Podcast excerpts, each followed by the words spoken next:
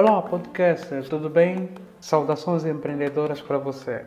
De 1999 a 2001 foram os anos que marcaram-me bastante no que ao processo de pesquisa diz respeito.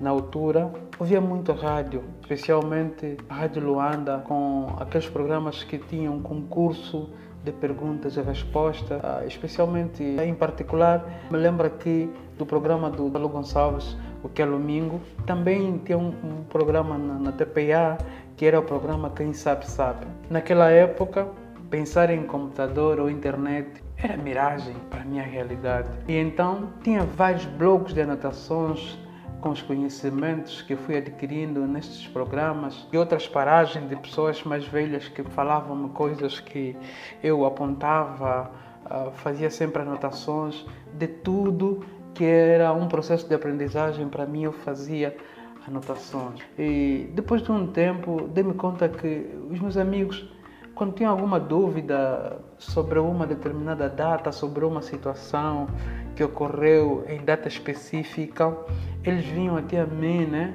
E perguntavam e, eu pegava nas minhas anotações e aquela efeméride ficava naquele momento resolvido. Hoje, graças a Deus, nós temos internet eh, e hoje temos eh, os nossos smartphones, tablets, computadores. Há um clique de termos as informações todas à mão. Portanto, com esse sentimento de nostalgia, com aquele processo que nós fazíamos de forma arcaico, né? Possam-se eu dizer arcaico com relação ao que fazemos hoje, decidi criar neste podcast o Dia Internacional. Mas pode-se perguntar, oh, Destino, o que é o Dia Internacional? Segundo a ONU, os dias internacionais são ocasiões para educar o público sobre questões preocupantes para mobilizar vontade política e recursos para enfrentar os problemas globais e para celebrar e reforçar as conquistas da humanidade. E eu vou fazer o meu papel como empreendedor, dar-te a oportunidade de ouvires, encurtares a tua curva de conhecimento sobre esta data, que efemérides aconteceram neste dia. Portanto, hoje vamos começar com o dia 19 de novembro. Hoje é 19 de novembro e é o dia, é o Dia Mundial do Banheiro. A resolução da declaração do dia intitulado Saneamento para Todos foi adotada em 24 de julho de 2013 e instou os Estados-membros da ONU e as partes interessadas relevantes a encorajar a mudança de comportamento e a implementação de políticas para aumentar o acesso ao saneamento entre os pobres, junto com um apelo ao fim da prática da defecação ao ar livre, que considerou extremamente prejudicial para a saúde pública. Cá entre nós, em Angola, eu estou nesse exato momento é, em Benguela, município de Benguela, e ainda vemos é, situações de defecação ao ar livre, porque a questão de banheiros ainda é um problema, a questão de saneamento básico ainda é um problema. Hoje é o Dia Mundial do Banheiro, hoje é o Dia Mundial das Sanitas, é o Dia Mundial do, do WC, ou WC, é, traduzido do inglês, comemora esta data de modo que o aumento da conscientização sobre os quatro, prestem bem atenção nesse número, 4,2 bilhões de pessoas que vivem sem acesso a um sistema de saneamento administrado com segurança. Trata-se de tomar medidas para enfrentar a crise global de saneamento e alcançar o objetivo 6, que é desenvolvimento sustentável. Nesse objetivo, água e saneamento para todos até 2030 é o que se pretende alcançar. Neste ano de 2020, destaca o tema importância do saneamento sustentável e mudanças climáticas. Mas destino, o que uma coisa tem a ver com outra? Sim, a mudança climática está se acelerando. Não sei se vocês já deram conta. Em, eh, quando vemos na internet mesmo, nas televisões, em, países, em outros países ou mesmo no nosso país, uh, vemos situações em que há enchentes, a seca.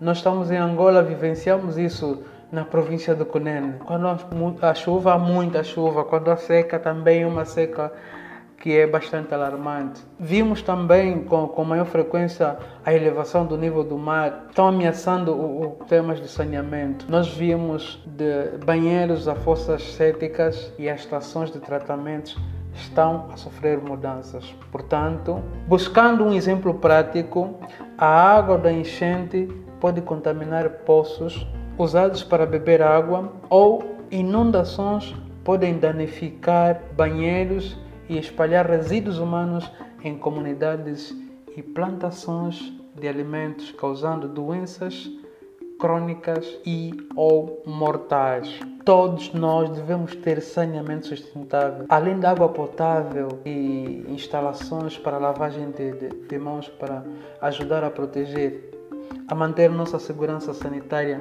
impedir a propagação de doenças infecciosas mortais, como esta pandemia que está nos assolar nesse exato momento de Covid-19. Ainda tem outras doenças que têm sido mais mortal que o próprio Covid-19, que é a cólera e a febre tifoide. Tudo isso por causa do saneamento básico. Os banheiros também podem nos ajudar a combater as mudanças climáticas. Sim, podem, sim, senhora.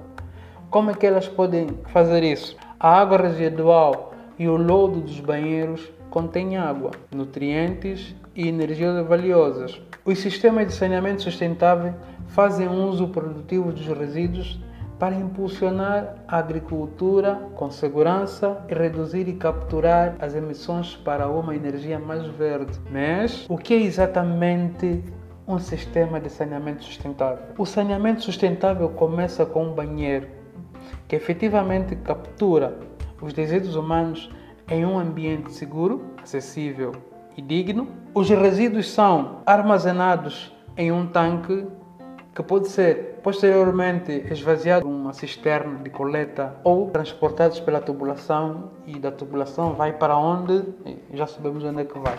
E na etapa posterior vem o tratamento e o descarte seguro. Só então é feito a reutilização segura de dejetos humanos que ali ajuda a economizar água, reduz e captura as emissões de gases de efeito estufa para a produção de energia e pode fornecer à agricultura uma fonte confiável de água e nutrientes.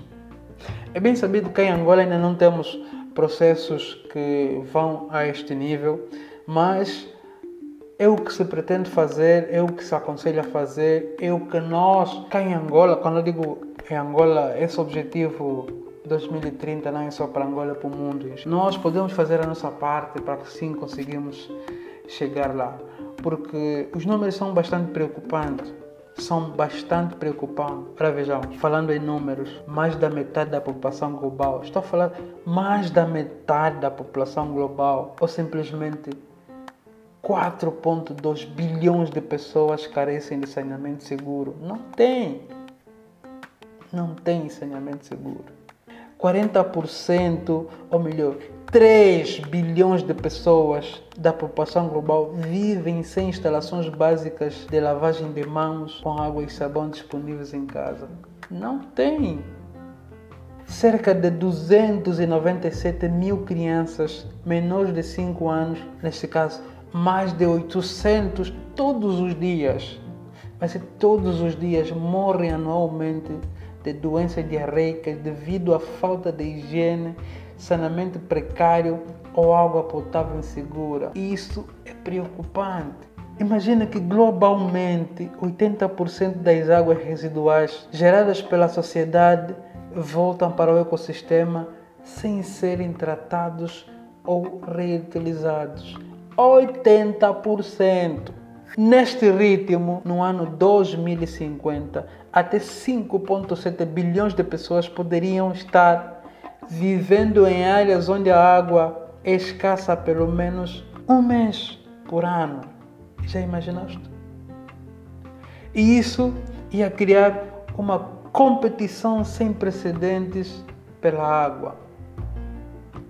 Portanto, caro ouvinte, você que está aí do outro lado, reflita nesses dados que eu acabei de passar. São dados da ONU, são dados das Nações Unidas quanto à questão do saneamento básico de respeito. Porque se nós unirmos forças, cada um na sua casa, cada um na sua rua, cada um no seu bairro, cada um no seu município, cada um na sua comuna, no seu município, cada um no, na, na sua província, no seu país, cada um onde está, fazermos a nossa parte, né? para que nós consigamos alcançar o objetivo que é água e saneamento para todos até 2030. Muito obrigado para você que chegou até aqui. Compartilhe este áudio com aquela pessoa que você sabe que vai agregar valor. Um forte abraço do Empreendedor Destino o Zaribá.